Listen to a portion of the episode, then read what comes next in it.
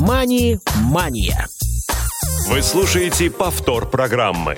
Добрый день, Добрый день, уважаемые радиослушатели. Понедельник, очередной эфир программы Мани Мания. Мы рады всех приветствовать. Поздравляем вас с наступлением весны.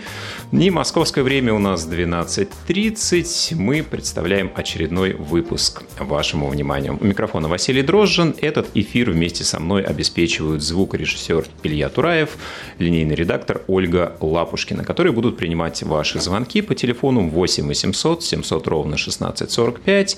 Также также к вашим услугам skype radio.voz, и мы будем с удовольствием ждать ваших сообщений, WhatsApp, SMS на номер 8 903 707 26 71. Если вы слушаете нашу программу в записи, то всегда можете написать нам по электронной почте радиособакарадиовоз.ру и в теме не забывайте делать пометку «Мани-мания», задавать ваши вопросы и предлагать темы для наших будущих эфиров. Ну и сегодня мы с вами будем говорить э, про ту тему, которую заявляли, мисселлинг, недобросовестную практику продаж. Что это, э, кто и как э, с этим сталкивается сегодня в нашей повседневной жизни. Именно это мы будем обсуждать с нашим гостем Петром Ломакиным, начальник управления поведенческого надзора в сфере рынка ценных бумаг, коллективных инвестиций и корпоративных отношений Банка России. Петр, здравствуйте, добро пожаловать в наш эфир. Добрый день, Василий. Добрый давайте, день, радиослушатели. Да, давайте попробуем а, для начала, наверное, определиться с тем, а, что такое мисселлинг. А, слово для многих непонятное, необычное. Что это понятие в себя включает, ну и, наверное, чем оно, может быть, э, сегодня так привлекает к себе внимание, почему так много об этом говорят. Проблема мисселлинга действительно сейчас очень актуальна.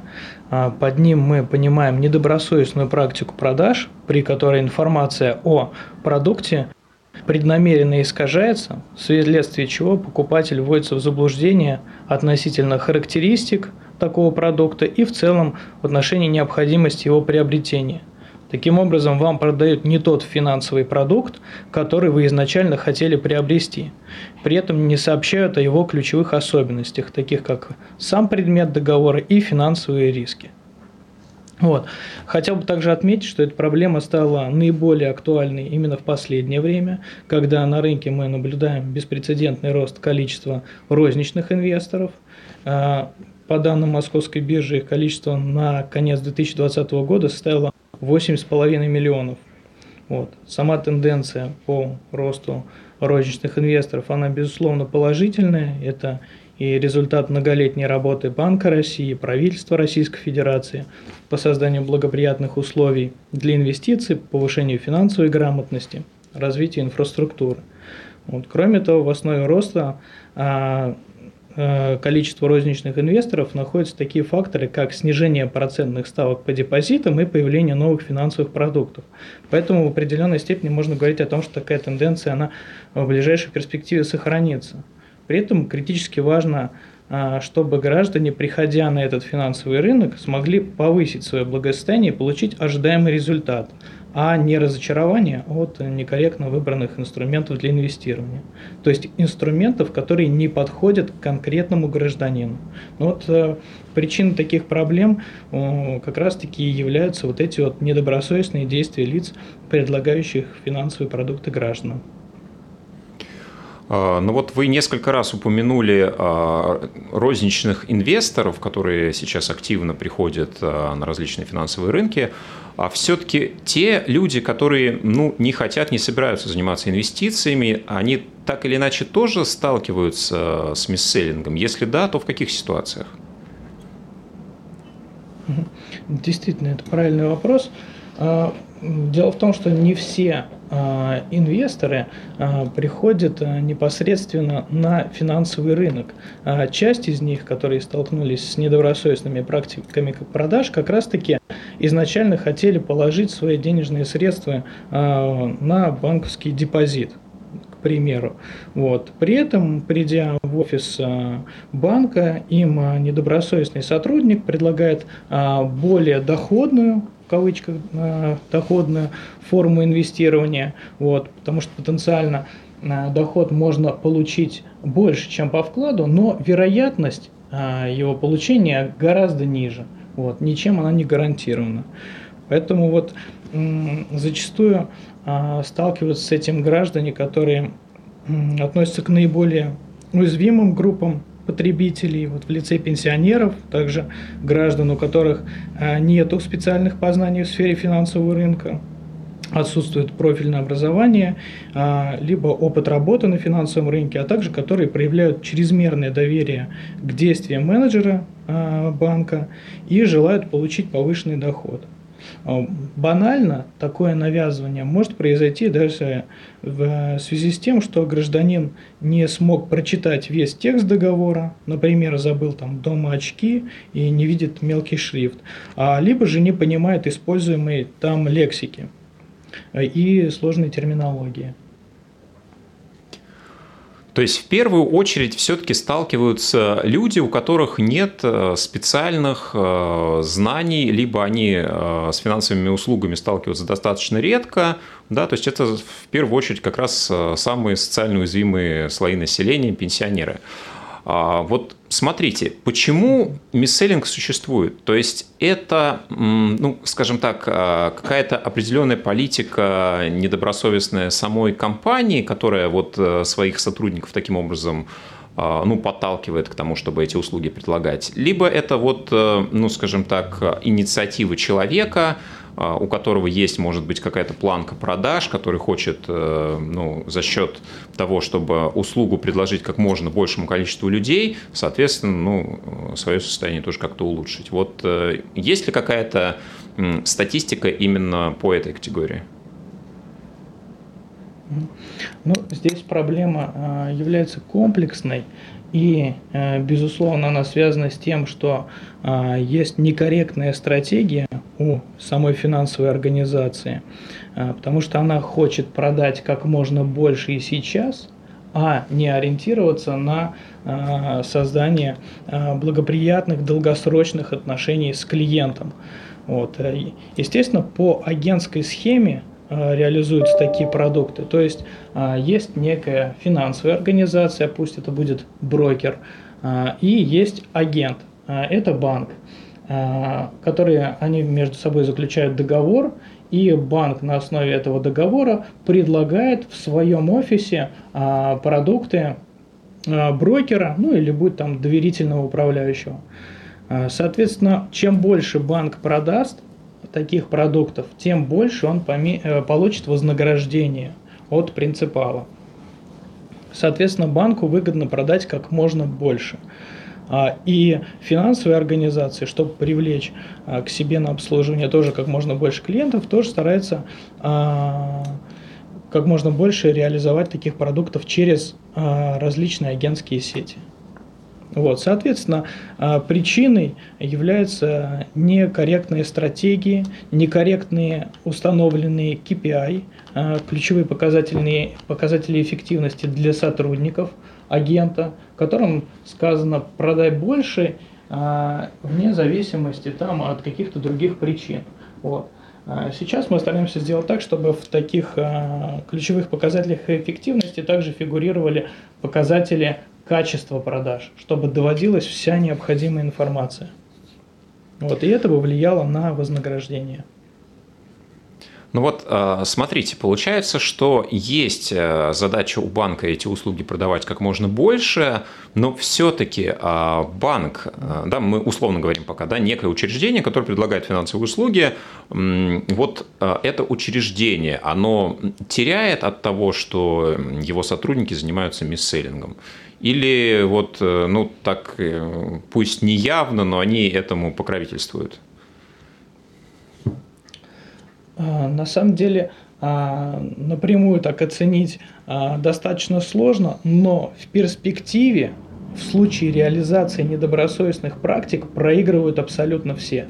С одной стороны, здесь не получают ожидаемого результата инвесторы, а, с другой стороны, банк в долгосрочной перспективе он столкнется с уходом клиентов, потому что если человек столкнется с убытками, которые реализованы ввиду обмана или введения его в заблуждение, то он больше не, не будет пользоваться финансовыми услугами такой организации. Более того, он расскажет это своим Э, близким и своим друзьям, которые также будут с осторожностью приносить деньги на финансовый рынок. Поэтому в долгосрочной перспективе от этого убытки абсолютно для всех, как для самих финансовых организаций, так и для граждан. В краткосрочной же перспективе, э, да, здесь, возможно, на агентском договоре можно заработать какие-то деньги. Но стратегия, ориентирована на краткосрочную перспективу, она неверная. Ну, чтобы уже закончить тогда с темой ответственности, а, то есть, по идее, а, учреждению ну, выгодно да, каким-то образом выявлять сотрудников, которые а, вот эту практику ведут. Да, и мы принимаем различные меры для того, чтобы у нас а, несли ответственность сами финансовые организации, предлагающие продукты как агенты, так и принципалы за то, а, каким образом предлагаются эти продукты. Да, поэтому сейчас будет и самим финансовым организациям выгодно выявлять эти недобросовестные практики и их пресекать. Угу. Хорошо, давайте попробуем а, для наших радиослушателей а, более четко постараться очертить а, границы того, что входит в понятие мисселлинг. Вот, например, человек пенсионного возраста приходит в определенный банк, ему предлагают некий продукт, который не является вкладом, да, это тоже ну, нечто такое, что приносит определенный доход, он не гарантирован, и человеку это вот преподносят как альтернативу вклада, а, но гораздо более рискованную, например. Это является мисселлингом, так? Э, верно. А, есть вообще много видов недобросовестных практик. Вот мисселлинг – это одна из них и наиболее часто встречающаяся. А, наряду с мисселлингом, то есть подменой продукта, продажа одного под видом другого, есть также просто недостаточное информирование о продукте, умалчивание информации о а, а, рисках. Такое же понятие есть, как а, миспрайсинг, когда взимается наиболее высокая комиссия по продукту. Например, э, есть услуга доверительного управления, и в рамках этой услуги доверительного управления взимается э, с клиента плата. А, а в портфель а, включается также структурный продукт, а, в котором тоже уже включена плата брокера за его создание. Таким образом, клиент платит двойную комиссию. Вот. Это тоже один из видов недобросовестности практик. Вот. Но наиболее часто встречающиеся это как раз-таки именно мисселлинг. Когда человек пришел в офис кредитной организации, там э, банковский вклад продлить, либо снять определенную сумму э, денежных средств, либо карточку получить, а, а ему предлагается более сложный, более рисковый э, доход и, э, вклад э, под видом наиболее доходного э, продукта. Вот. При этом, естественно, не акцентируется внимание на а, всех рисках. Вот есть, а, мы получаем жалобы от а, клиентов а, кредитных организаций, и среди них есть такие прям вот вопиющие случаи. Один вот, например, из которых а, был такой. Вот а, женщина продала м, полученную по наследству квартиру для того, чтобы положить деньги на счет себе и получать определенный небольшой доход. Вот, а, чтобы у нее была возможность при этом снять всю или часть суммы в любой момент времени. Вот. Но по настойчивым рекомендациям работника банка она приобрела по ИПИФ, и, естественно, когда инвестору срочно понадобились деньги, а, он не смог их забрать потому что а, при досрочном выводе активов из э, сложных инструментов а, взимается определенная комиссия. здесь она может составлять до 30, а в некоторых случаях до 50% суммы инвестированных средств. Вот. А, Был также случай, когда человек хотел разместить сбережения на депозите, но ему был навязан а, структурный продукт, структурная облигация. Либо а, человек хотел открыть вклад, а его убедили заключить а, договор доверительного управления. И при этом в договоре а, было четко указано, что доход не гарантирован, но сотрудник банка сообщил, нет, не обращайте внимания, это типовая вот у нас форма, это формальность, требуется ее подписать, человек подписывает и в итоге, естественно, получает убыток. Вы слушаете повтор программы. Поскольку э, такие практики, они встречаются достаточно часто, и наиболее опасные э, практики связаны с тем, что предлагаются и банковский продукт, и а, инвестиционный. Человек смотрит а, на а, договор, видит действительно банковский вклад. Вот. Он приобретает этот продукт комплексный, но совместно с ним предлагается еще инвестиционный продукт с высоким потенциальным доходом, но, как правило, этот доход не получает гражданин. Вот. Поэтому он просто теряет свои, часть своих средств. Такие продукты ввиду их сложности, мы не рекомендовали предлагать кредитным организациям.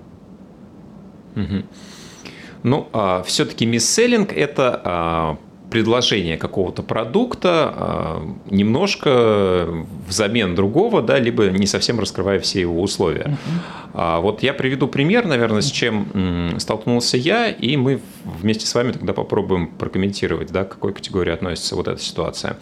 А некоторое время назад, получая кредитную карту в одном из банков, находясь в отделении, я уточнил у операциониста, который занимался оформлением документов, не подключена ли дополнительно по этому пакету какая-то страховка, либо, в принципе, платные опции, ну, любые, любого характера. Мне сказали, что нет, никаких дополнительных услуг нет, и если даже они существуют, то вы без труда их сможете отключить на горячей линии. Ну, соответственно, я поверил на слово человеку, и где-то с примерно через месяц после того, как я использовал карту, а, закончился первый расчетный период, и у меня благополучно списывается определенная сумма с карты. Ну, я смотрю, что за платеж был совершен, я увидел, что это некие юридические услуги. Обратившись в банк, я с удивлением обнаружил, что была подключена а, вот эта Э, услуга юридического сопровождения, которую я не заказывал. Но что самое интересное, я не мог через э, клиент, э, через сервис банка эту услугу отключить. Мне нужно было обращаться вот в эту организацию, партнера банка, и через них попытаться это сделать. Причем, когда я позвонил именно в эту юридическую службу уже, мне сказали, что вам необходимо назвать номер сертификата, который вы получали в банке, на что, естественно, я сказал, что в банке никакой сертификат я не получал. Мне сказали, ну, в таком случае мы никак вас отключить не можем. А, ну, я уточнил, что же мне делать в этой ситуации. Мне сказали, обращайтесь, пожалуйста, еще раз в банк, берите у них а, номер сертификата, и после этого уже мы сможем с вами разговаривать. Ну, на самом деле я а, написал обращение и в сам банк, да, который, э, собственно, подключил меня к этому сервису, писал обращение и через э, единую приемную Центрального банка, но на самом деле вот э, ситуацию удалось решить только благодаря тому, что оказались знакомы в этой юридической службе. Но вот смотрите, вот эта ситуация, когда в целом я не понимаю, как я мог вот предотвратить этот момент, да, потому что ну, не знал, что меня подключили. Вот это мисселлинг или это нечто другое, вот эта ситуация? Вот это отдельная история, и, как правило, при разборе всех этих недобросовестных практик продаж а, мы сталкиваемся с тем, что а, вся документация, которая подписывается, она содержит все необходимые оговорки. То есть даже если какая-то услуга подключена и списываются средства, мы начинаем проверять основания, и такие основания юридически они имеются. А, вся проблема мисселлинга в том, что именно не незаконно были осуществлены действия в отсутствие договора, а осуществлены недобросовестные действия с сотрудником банка при личном непосредственном взаимодействии с клиентом, вот, который, по сути, заставляет его подписать документы, практически их не читая. Вот, поэтому в данных случаях, естественно, э, поскольку мы очень сильное внимание обращаем на все эти практики при э, навязывании таких услуг, вы правильно сделали, что обратились к нам, потому что мы тоже фиксируем такие финансовые организации, где а, осуществляются такие практики, проводим с ними индивидуальные работы, а также принимаем системные меры ко всем кредитным организациям. Такие обращения являются для нас Э, определенными сигналами для действий. Поэтому я хотел бы тоже рекомендовать всем гражданам, которые так или иначе столкнулись с практикой, которая им не понравилась, обязательно обращаться э, в Банк России. Да, ну вот тут смотрите, мы как раз сейчас а, подходим к тому, что Конечно, все документы неплохо было бы читать, прежде чем их а, мы подписываем, но а, нас сейчас слушает аудитория людей а, в основном незрячих, и когда человек с инвалидностью по зрению обращается в банк, не всегда с ним есть, ну, например, тот, кому он доверяет, кто может прочитать этот текст, да, иногда вот э, ну, человек вполне самостоятельно может прийти в отделение и попросить э, да, сотрудника банка, соответственно, ознакомить его с этим документом. А, вот в этой ситуации, да, вот, ну, в том числе, которую я описываю, каким образом а, можно и можно ли да, доказать, что ну, определенная ответственность лежит именно на сотруднике отделения? И вот каким образом можно действовать в этой ситуации, а, да, потому что фактически, да, наверное, я подписал а, некий документ, и в, в нем это было обозначено. Но вот технической возможности ознакомиться с ним а, в отделении у меня не было. То есть здесь все-таки чья вина больше? Человека, у которого нет возможности ознакомиться, и он подписал, и все – либо все-таки э, ну, вот эту определенную ответственность э, э, менеджера банка в данной ситуации можно каким-то образом установить либо доказать? А, мы, безусловно, негативно относимся ко всем практикам навязанных а, вот этих вот услуг, но а, даже вот мероприятия, которые мы реализуем, они направлены в том числе вот на повышение какой-то вот финансовой и инвестиционной грамотности самих лиц, а, которые приходят а, в офисы. А, и вот э, есть определенные триггеры, при срабатывании которых не стоит пользоваться финансовыми услугами. Вот, но действия самих сотрудников, которые были недобросовестные, и в результате которых человек приобрел то, что по сути не понимает, они также а, могут быть оспорены в судебном порядке. Для этого при приобретении какого-то продукта можно также с разрешения сотрудника банка попросить провести, там, например, аудиозапись а, разговоров, чтобы в дальнейшем это можно было использовать как при общении с самой финансовой организацией, так и для разрешения вопроса в судебном порядке. Но зачастую а, столкнувшись с недобросовестной практикой продаж и обратившись потом в финансовую организацию, либо посредством Банка России, когда к нам приходит жалоба, а мы уже а, разговариваем с финансовой организацией, либо напрямую, а, как правило, человеку возмещается весь убыток, который он понес в результате приобретения такого сложного продукта. Как правило, ему возвращают эти средства. То есть идут здесь навстречу, видя такую проблему. Ну вот в моей ситуации мне пришло э, формальное сообщение от банка из серии, что мы вас ознакомили, это не наши проблемы, обращайтесь в ту организацию, к которой мы вас подключили. Но на самом деле, действительно, а, вот мне кажется, с этим сталкиваются очень многие сейчас. И вот какой правильный алгоритм поведения в ситуации, когда вы обращаетесь за определенной услугой в кредитную организацию, а, дабы ну вот, минимизировать этот риск а, того, что вам предложат нечто вам неподходящее? А, вообще, я бы выделил такой целый, э, может быть, ряд а, короткий, но такой достаточно емкий рекомендаций, а, которым необходимо следовать при приобретении финансовых продуктов. Первое – это инвестировать только в те инструменты, которые понятны. Если он как-то не ясен, а, либо сложно его осознать, лучше отказаться – от его приобретения сейчас, попросить брошюру, проект договора и подробнее ознакомиться с его характеристиками, а потом, может быть, на следующий день, либо когда мы сами захотим, прийти в финансовую организацию и приобрести его. Никогда нельзя вестись на то, что э, компании говорят срочно, только сейчас обязательно а, нужно приобрести такой продукт, у него повышенная доходность, нет никаких рисков, а, срочно-срочно. Как правило, даже на ознакомление с условиями требуется минимум полчаса. Договоры, они объемные. А, в ряде случаев они составляют 100 страниц, могут 150 составлять. Вот. Ключевая из этих договоров даже информация, где права и обязанности сторон, предмет договора, они будут читаться достаточно долго. Поэтому, если торопят, а, при заключении сделки никогда на это не поддаваться. Лучше с собой взять или взять тайм-аут в целом. Вот. А второй важный момент – это внимательно изучать условия. А если что-то непонятно, необходимо требовать а, разъяснения.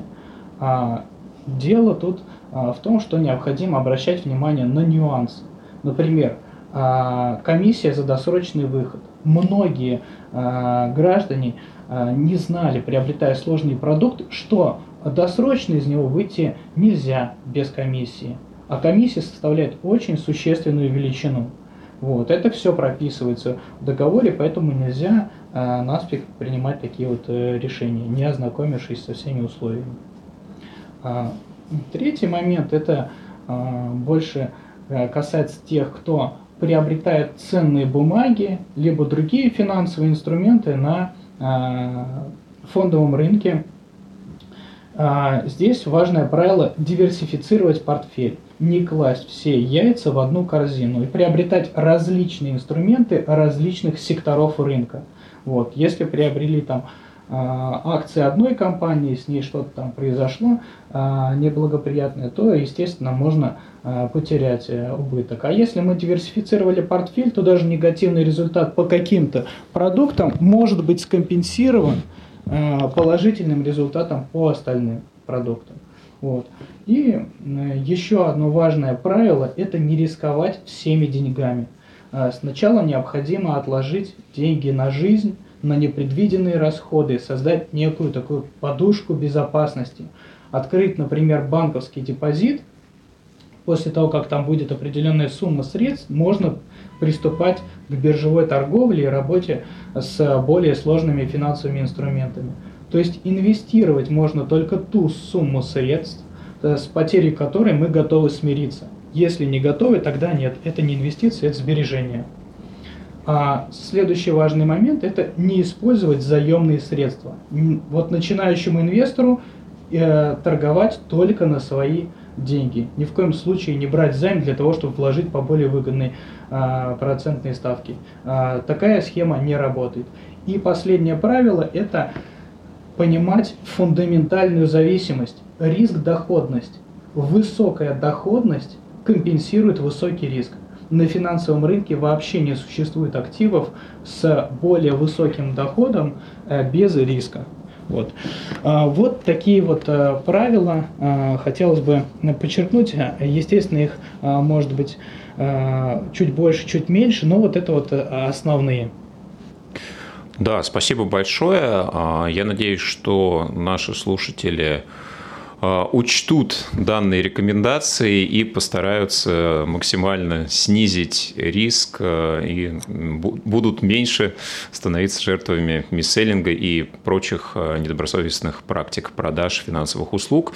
Спасибо вам огромное, что посетили нас сегодня, поучаствовали в эфире. Петр Ломакин, представитель службы по защите прав потребителей и обеспечению доступности финансовых услуг Банка России.